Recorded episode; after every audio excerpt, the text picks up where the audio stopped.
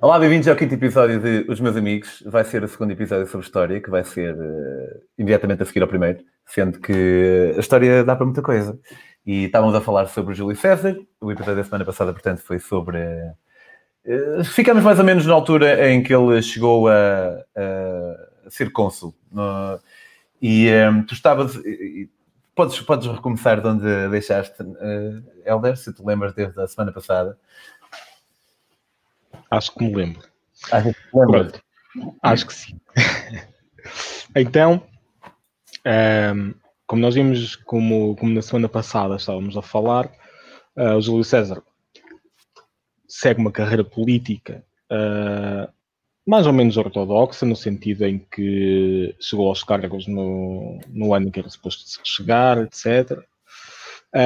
Mas sempre rodeado de alguma polémica, porque hum, ele sempre foi visto como um desestabilizador, um homem que, hum, que não seguia, um convencido até, tipo, um, para mim, pessoalmente, era mais uma pessoa que estava consciente de que era um homem extraordinário e que, não sendo propriamente uma pessoa humilde, não tinha, pá, não tinha problemas em eh, em, em fazer ver isso aos outros.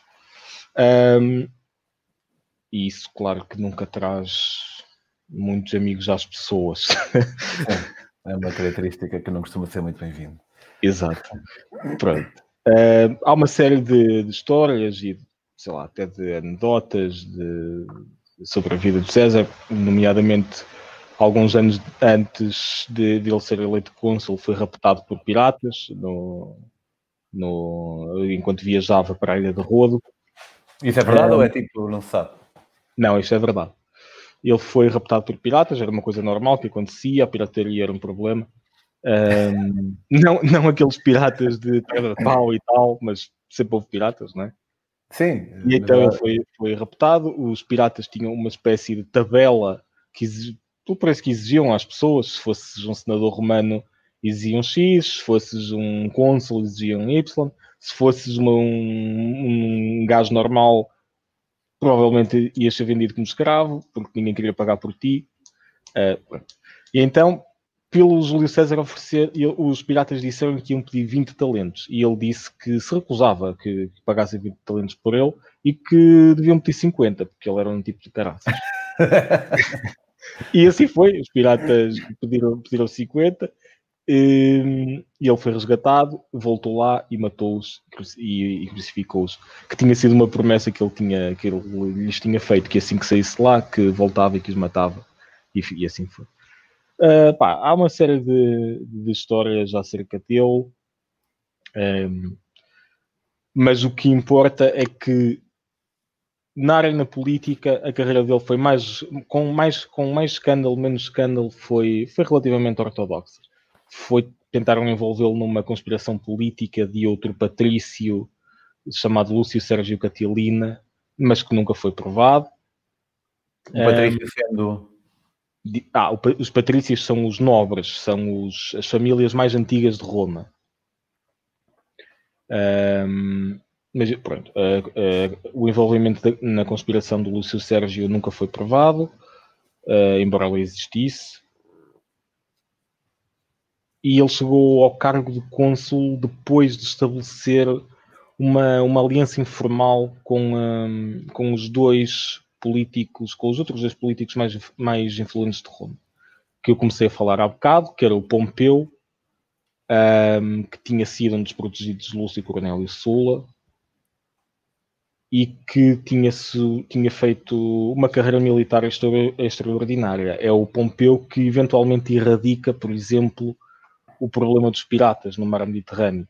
Num único verão, ele eh, faz uma faz campanha, tipo uma polícia marítima. Uma, uma coisa assim, sim. Ele num único, no espaço de três ou quatro meses, acabou de vez com o, com o problema da pirataria. Um, depois de ele ter feito essa campanha contra os piratas, fez outra campanha imediatamente a seguir contra, contra os, últimos, os últimos resquícios do Império Seleucida na Síria, e contra os últimos resquícios do Reino do Ponto na Ásia Menor. E quando volta para Roma, quer que o Senado outorgue terras aos seus soldados, coisa que o Senado recusa. E ao mesmo tempo, o outro político mais influente de Roma, que era o Marco Licínio Crasso, um dos homens mais ricos de Roma, se não realmente o mais rico, um, quer uma campanha militar, porque, como, como falamos na semana passada, a, a, carreira militar e a carreira política estavam intrinsecamente ligadas em Roma. E tu festejares um triunfo, que era quando os teus soldados te aclamavam no campo de batalha como imperador, era o expoente máximo da, da carreira de, de, um político romano, porque tu depois desfilavas em Roma um, e era o mais próximo que um romano estaria da, da deificação, de ser transformado num deus. Tanto que, enquanto o, o general desfilava pelas ruas da cidade, havia um escravo que ia atrás dele, que lhe lembrava constantemente, que lhe dizia constantemente lembra-te que és só um homem, lembra-te que és só um homem, lembra-te que és só um homem. A sério, foi parte da tradição um gajo atrás a ver isso. Aham, sim. É, foi que chato, já sei, caralho. não, sim, devia acontecer. Pronto. Um, esses dois homens tinham, uh, tinham vontades que o Senado não lhes permitia concretizar. O Pompeu queria a ratificação dos seus tratados e, do, e, da, e a doação de terras para os seus soldados, e o Marco Crasso queria uma campanha contra outro reino do Oriente, que era o reino dos Partos, que é hoje em dia onde está o Iraque, o Irão e uma parte da Síria, um, e também queria que o Senado retificasse uma, uma série de contratos de impostos isto, isto é só importante porque o, o Marco Crasso era uma espécie de representante da facção comercial de Roma no Senado. E quando essa facção lhe pediu que ele tratasse de um problema, ele não conseguiu e, portanto, foi perdendo reputação. E isso era mau para os negócios dele. E o César, antes de chegar a cônsul, comprometeu-se com, com esses dois outros políticos, com o Pompeu e com o Crasso, a resolver os problemas dele, desde que eles apoiassem as suas próprias ambições a ligação dele ao Marco Crasso já vinha de antes, porque o Marco Crasso ter-lhe emprestado dinheiro para um dos cargos de, que ele teve na, quando era mais jovem, que era o cargo de edil, que estava, que estava associado a uma série de festas de Roma e não sei o quê. Mas, uh, mas a ligação ao Pompeu é mais recente. E, uh, e quando é estabelecido esse triunvirato, que se chama o primeiro triunvirato, mas que não tem qualquer disposição legal, é apenas um acordo entre três homens, a filha do César, a única filha dele, aliás, o único filho legítimo que, que o César teve, casa-se com o Pompeu. Um casamento de conveniência, mas que pelos vistos foi um casamento feliz enquanto, enquanto durou. César cumpre o seu ano de cônsul em Roma, uh, consegue obter para os seus dois aliados aquilo que eles queriam, quer a ratificação dos contratos na Ásia, quer a ratificação dos tratados, um, ehm, e depois usa a influência do, desse seu triunvirato para obter o comando de três províncias, o que é uma coisa extraordinária, porque geralmente uh, um governador só governava uma província. Ele primeiro conseguiu obter o comando de duas províncias, que eram a, a Gália Transalpina e a Gália Cisalpina, ou seja, a parte onde hoje em dia é, por exemplo, Milão, era considerado parte da Gália. Ok. E a parte onde hoje em dia está a Marselha era a outra parte da Gália. Que era Transalpina. E depois, para eles. Sim, exato, que era a Gália Transalpina. E a Gália Cisalpina era a Gália, a Gália que estava do outro lado dos Alpes, do lado italiano dos Alpes. E depois o governador da Ilíria, que, era, que é a zona onde está a Eslovénia e a parte sul da Áustria, e assim morre. E o comando é atribuído ao Júlio César também. E ele obtém não só três províncias para governar, como uma, uma, um número de soldados bastante alto usa os seus poderes, usa, usa o seu próprio dinheiro para pagar a mais algumas legiões do seu próprio bolso e começa uma guerra que é justificada por ele como uma guerra defensiva, porque a guerra é travada primeiro contra os germanos que estavam mais uma vez a invadir a Gália, mas no fundo é uma guerra de conquista, que ao contrário daquilo que as pessoas pensam, ou, ou se calhar pensam, eu não sei o que é que as pessoas pensam, Uh, o Império Romano não é, não é uma, uma linha uh, de expansão uh, pá, tipo de propósito, isto é, a maioria das, das províncias que, o, que os romanos obtêm até esta data são, são, são obtidas em guerras defensivas, em que os romanos travam guerras quer para se defender a si, quer para defender os seus aliados, quer até por heranças. Recebem tipo de outros reis que preferem ver os seus reinos uh, ficar sob o comando de Roma do que sob o comando dos seus inimigos. E então deixam os reinos de herança. As guerras agressivas, as guerras em que os romanos eram os agressores, eram mal vistas e condenadas até pelo Senado. E o César trava uma guerra de oito anos contra, contra os gauleses, em que os derrota definitivamente e anexa toda, toda a Gália ao Império Romano. Hoje em dia uh, seria, seria uma guerra brutal, porque morrem cerca de 2 milhões de pessoas entre entre os combates e entre as, as, cidades que são destruídas, a fome que é provocada pela guerra, etc.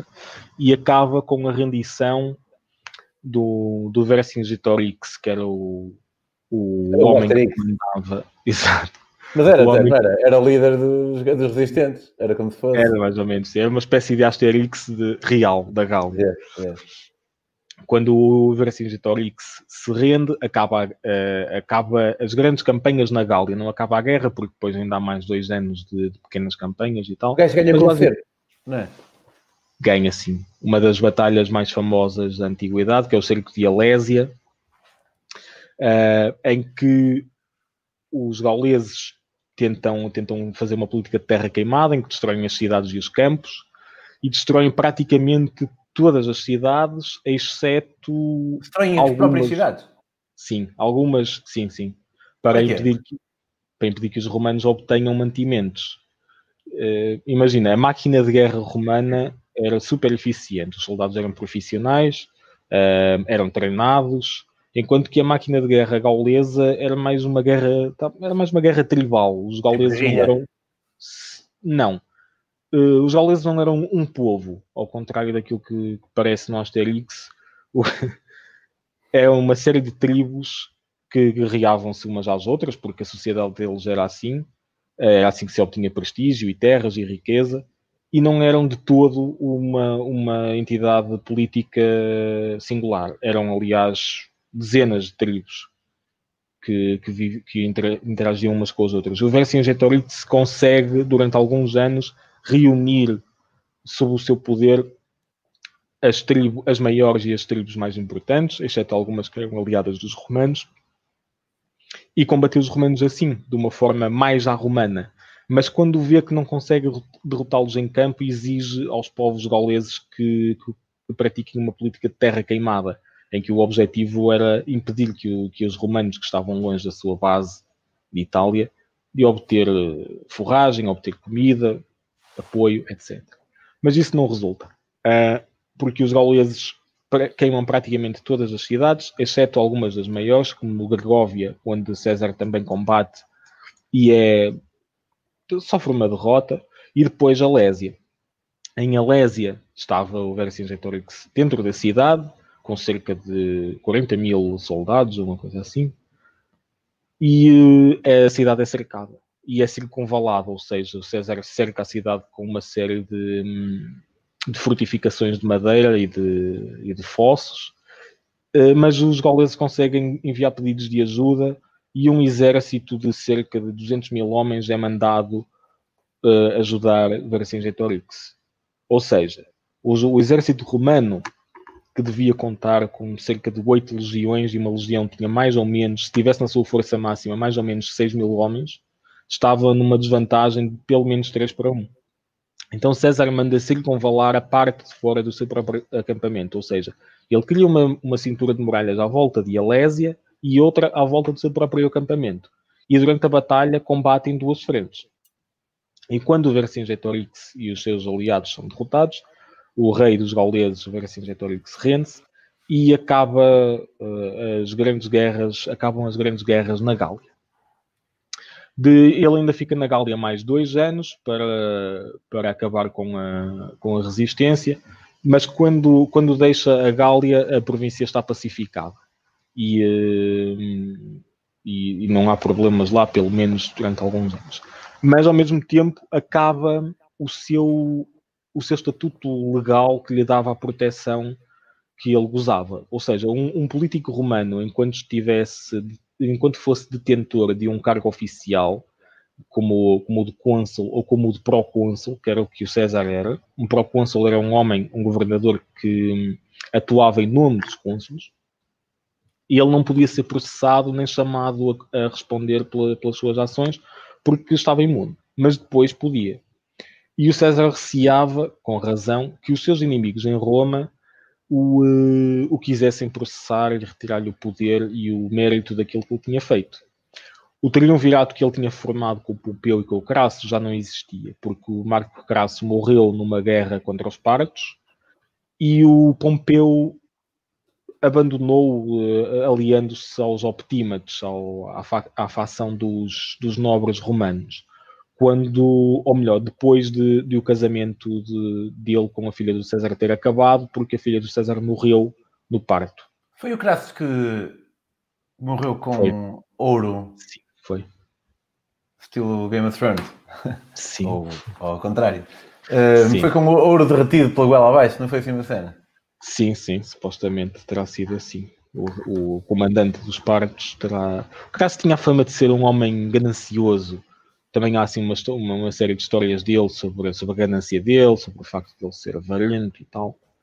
Pronto. No, ou seja, em, no ano 50 a.C., 8 anos, 10 anos depois do César ter partido para a Gália para governar as Gálias e ter começado a sua guerra contra os gauleses, um, ele vê-se sem a proteção legal do seu cargo e acusado pelos seus inimigos e, portanto, toma a decisão de atravessar o Rubicão, que era um riozito, que hoje em dia nem sequer se sabe bem onde é que é, que, que fazia, a fronteira, que fazia a fronteira legal entre a Gália e a Itália, propriamente dita. E, portanto, torna-se um traidor. Abdica do, do seu estatuto legal e, eh, e decide conquistar o poder pela força das armas em Roma. E consegue, porque os, os optímates em Roma não, não, acreditam. Primeiro que não acreditam que ele, que ele faça isso, porque apesar de, ser um homem excêntrico, ele sempre tinha, tinha, obedecido praticamente sempre às convenções e às leis da República, um, mas ele conquista o poder, ou melhor, ele invade a Itália. E como os, o governo em Roma não tinha como se defender, decide fugir e evacuar para a Grécia, e então César toma a Itália praticamente sem, sem qualquer luta nem derramamento de sangue. Imediatamente a partir de a partir do momento em que ele toma o poder, é nomeado cônsul, que era um dos pedidos que ele fez a Roma num dos seus ultimatos, foi que o deixassem concorrer ao consulado uh, estando, estando ausente, ou seja, in absentia em, em latim, era o termo que se utilizava, um, um, candidato ao consulado tinha sempre de, de, apresentar a sua candidatura em pessoa dentro da, da, cidade de Roma, exceto com uma, dispensa, com uma dispensa do Senado que lhe foi recusada. Portanto, ele entrando em Roma, iria automaticamente abdicar da sua autoridade e passava a ser um cidadão privado e logo sujeito a julgamentos, a acusações, etc. Quando ele chega a Roma depois da conquista, é nomeado cônsul. Mas porquê é que eles o iam atacar? Porque é que eles iam julgá-lo? Porque não, pá, porque não gostavam dele. Eh, imagina, havia pessoas dentro do Senado e não só, tipo fora também, que o acusavam de. Ele fez merda. Pá, na perspectiva deles, sim. Acusavam, por exemplo, de crimes de guerra, de, de ter, de ter traído o, um, ehm, o estatuto de, de aliado de alguns povos na Gália de, de usar o poder dele para, para subverter, para influenciar o poder, o, uh, o curso dos acontecimentos em Roma, era verdade. Uh, Acusavam-no de suborno, de ter, de ter subornado os eleitores em algumas ocasiões, o que provavelmente também era verdade, uh, embora isso fosse prática corrente em Roma e essa acusação seja um bocado hipócrita.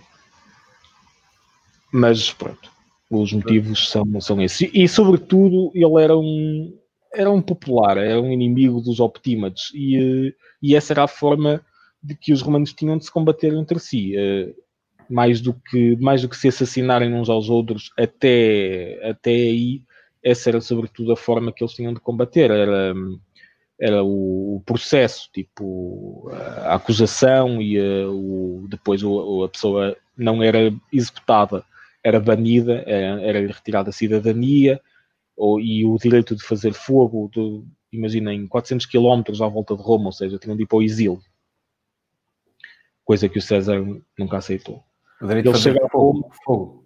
Fazer fogo. fogo era uma expressão, sim, era uma expressão como quem diz, tipo, não podes estar a, mais de, a menos de 400 km de Roma, por exemplo. Ok. Yeah. Então, César chega a Roma, conquista o poder praticamente sem derramamento de sangue, porque não há tropas, não há tropas em Itália que, que se lhe oponham, mas, o, mas depois, para de facto consolidar a sua posição, trava uma série de, de batalhas. Uh, primeiro vai para a Espanha, onde derrota o exército pompeiano que lá estava, e depois uh, volta para a Itália e embarca para a Grécia, onde há uma campanha bastante atribulada, em que o César estava em, em, em desvantagem numérica e com uma linha de, de abastecimento bastante fraca, mas que na batalha decisiva, que é a Batalha de Farsala, derrota os, o, as forças do, do Senado, as forças pompeianas, como, como lhe queira chamar, e, e de facto conquista, acaba por, por, conquistar definitivamente o poder, porque a partir daí deixa de haver, deixa de haver uma oposição séria. O Pompeu, que era o líder dos, dos optímates, foge para o Egito. Ah. Diz? De, da, tua, tua ligação cortou um bocadinho. Deixa de haver oposição deixa de haver uma oposição real, que, ou seja, uma oposição que tenha a força das armas para, para se lhe opor. Um, o Pompeu, que era o líder dos, dos optímatos, ou pelo menos o, o general, foge para o Egito, onde é morto. O, uh, o faraó do Egito, aliás, o rei do Egito, porque eu acho que, que esse rei não era faraó, mata-o quando ele lá chega, porque acha que o César vai ficar muito contente com isso, porque basicamente ele está a matar uns rivais dele. Mas o César não fica nada contente quando lá chega. Um, pelo contrário, ele uh, ordena que lhe entreguem as pessoas que fizeram aquilo e mata-as, e depois, um, e depois favorece a Cleópatra, que era irmã do rei, no, na, na luta dela pelo trono. César fica cerca de dois anos no Egito, e derrota os, eh, as forças egípcias a favor da, da, Cleópatra, e é nessa altura que surge a tal lenda da, da Cleópatra a vir no, no tapete, enrolada num tapete, um, quando o facto dela o ter seduzido, etc, etc. Cleópatra é uma personagem interessantíssima, falar nisso. Um, para o próximo. Para, exato, para o próximo.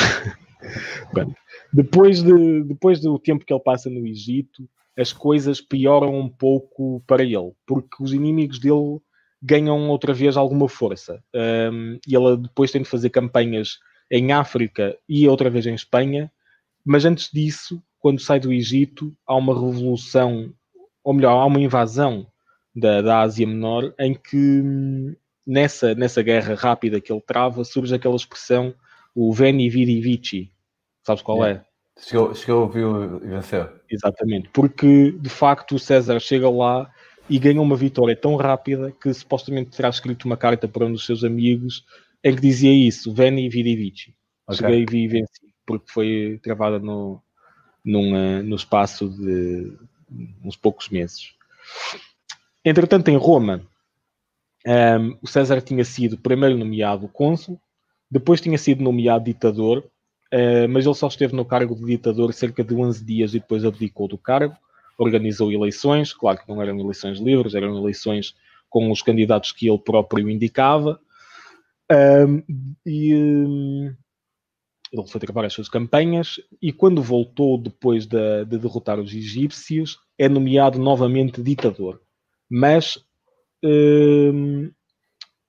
quando volta da, última, da, sua, da sua última campanha, ele é nomeado ditador durante 10 anos. E isso leva ah, leva, leva hum, aqui as pessoas que já estavam, os nobres que ainda sobravam em Roma, os políticos que ainda sobravam em Roma, que já estavam de certa forma de pé atrás, comecem a pensar nele ainda mais como um novo Sula, um homem agarrado ao poder e um tirano que não fosse nunca mais largar o poder. E começa-se um, a gerar uma conspiração contra, contra o César, nomeadamente comandada por, por dois homens, um deles é bastante famoso, que é o, uh, o Bruto, e outro menos famoso, mas não é menos importante, que é o Caio Cássio. Um, ambos eles eram o homens. Não era sobrinho do César, assim uma coisa? Não, não, não, não, era, não era relacionado com ele. Há uma, há uma certa confusão nesse, nisso, porque o César era amante, ou melhor, sim, o César era amante da, da mãe do Bruto. O oh, romance okay. deles. Mas ele conhecia-o desde criança, assim, uma merda. Exato, né? sim, conhecia okay. desde criança, porque o Bruto tinha estado prometido, tinha, tinha tido um noivado com a sua, com a sua filha, desde que ele era uma criança, e portanto eles, o Bruto era mais velho do que a Júlia, que era a filha dele, de César, mas não muito mais velho, seis anos, uma coisa assim. Então, sim, eles conheciam-se, eles conheciam-se desde praticamente que o Bruto era uma criança. E, hum, e até, pá, eh, dizia-se que, que seria seu filho e tal, mas isso não é, não é viável, porque na altura em que o Bruto nasce, o César ainda era um, um, um jovem. E a Servília, que era a amante de César e mãe do Bruto, era uma mulher cerca de 10 anos ou uma coisa assim mais velha do que, do que o César. Mas é um romance interessante, porque César era um, era um mulherengo. Hum, ele, uma, uma das suas formas de, de, humilhar os seus rivais políticos era justamente seduzir as mulheres deles e, pá, a falta de um, de um termo melhor, encorná-los. Okay, Depois podes censurar se quiseres. não, não. ok. Um, no entanto, o, o romance com a Servília durou muitos e largos anos. Foi, de facto, talvez o grande amor da, da vida de César, suponho eu, visto que os outros casamentos dele, exceto, exceto o primeiro, terão sido apenas por conveniência política. Ele foi casado oficialmente três vezes. Um, o Caio, Cássio e o, e o Bruto, que conspiram para matar o César, tinham sido homens que tinham apoiado Pompeu durante a Guerra Civil. Mas o César, ao contrário do, Mar, do Caio Mário antes e do Lúcio Cornélio Sina, foi sempre misericordioso no sentido em que não matou nem proscreveu ninguém que se tivesse oposto a ele. Uh, aquilo que ele dizia aos seus adversários era que não os encarava como inimigos, encarava-os como adversários políticos, que o tinham levado a tomar uma atitude extrema como a de marchar sobre Roma, mas que queria que eles voltassem e que assumissem o, o lugar proeminente que tinham antes na, na, na sociedade. E realmente todas, praticamente todas as pessoas que se opuseram a, ao César, mas que se arrependeram e lhe pediram perdão, no fundo, foram perdoadas. As exceções são poucas e, sinceramente, eu não me lembro de ninguém que ele tenha realmente mandado matar, mas houve vários que morreram, quer suicidando-se, quer porque foram mortos em, em batalhas.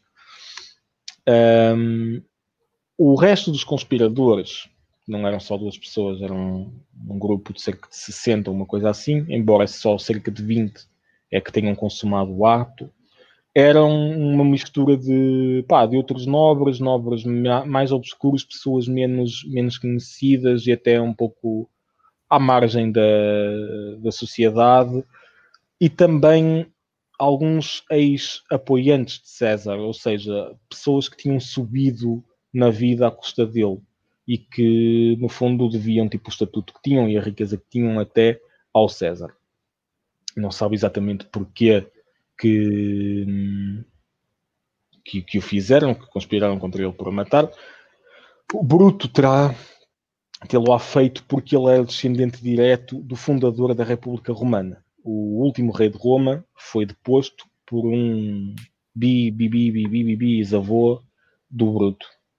Isso, isso é que é rancor mesmo intergeracional ao máximo. É.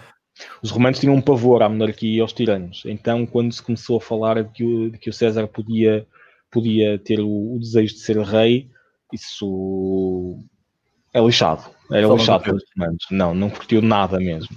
E então tomou-se, fez a conspiração para matar o César, porque assim, uh, uh, morrendo o tirano, a República seria restaurada. Que não foi, obviamente, como nós sabemos, hoje em dia não foi. Aliás, de seguir o assassinato do César, a República Romana degenerou rapidamente uh, para, para, uma, para, um, para um tipo de. Império. Sim, para o Império, vá. O seu sucessor, o seu herdeiro, foi o primeiro imperador de Roma, embora ele nunca tivesse utilizado esse título. Um, ehm, e a partir daí nunca mais, nunca mais a República voltou. Mas então a diferença entre o Império e uma, e uma República era. Ambos tinham povos ambos tinham sobre o seu domínio povos diferentes. Sim. Mas era mais a nível de como se executava a liderança, não é? O poder, que, o poder que, que o consul tinha versus o poder que um imperador tinha. Mas em, Mas termos, em termos práticos, para quem estava na Gália ou assim, era igual. Era, sim, era a mesma coisa, basicamente. Na República, os cargos políticos eram, tinham uma série de, de controlos, vá, eram, eram postos em xeque uns pelos outros. Depois, durante o Império, não, porque o, o imperador de facto tinha, tinha o poder supremo e, e governava. Esse título, isso também dava, dava para falar durante muito tempo, mas o título de Império e de Imperador vem da palavra uh, Imperium, que que, que, representava a autoridade, e de Imperator, que era basicamente um general. Uma das coisas que leva ao, ao declínio da República Romana é o facto de, como nós já falamos, o auge da carreira política de alguém ser, ser a celebração do triunfo. E, por, e para isso eles tinham de ser declarados imperatores no campo de batalha pelas tropas. Só as tropas é que podiam dar o direito uh, à celebração de um triunfo. Então o César Augusto, quando sobe ao poder para evitar que outras pessoas quisessem, quisessem ter essa ambição, um, ehm, proíbe todas, toda, todos os outros generais de Roma, exceto os da sua família, de celebrar, celebrar triunfos. Então o termo imperator passa a ser associado só ao imperador, ou seja, ao César Augusto e à família dele, e eventualmente passa de, de designar um general vitorioso no campo de batalha para o governador, para o líder da, de Roma. Ok. Muito bem, meu. Olha, obrigado pela, pela esta tua hora dividida de episódios acerca da vida de César.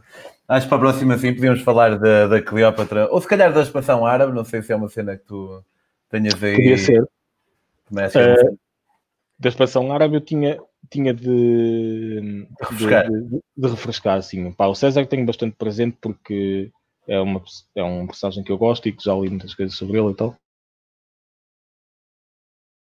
Que é, parece, olha, que parece que não, mas é um personagem do caraças. Ótimo, então olha, vamos fazer o Dona Fazer Ricos para a próxima. Okay. Uh, olha, obrigado. De nada.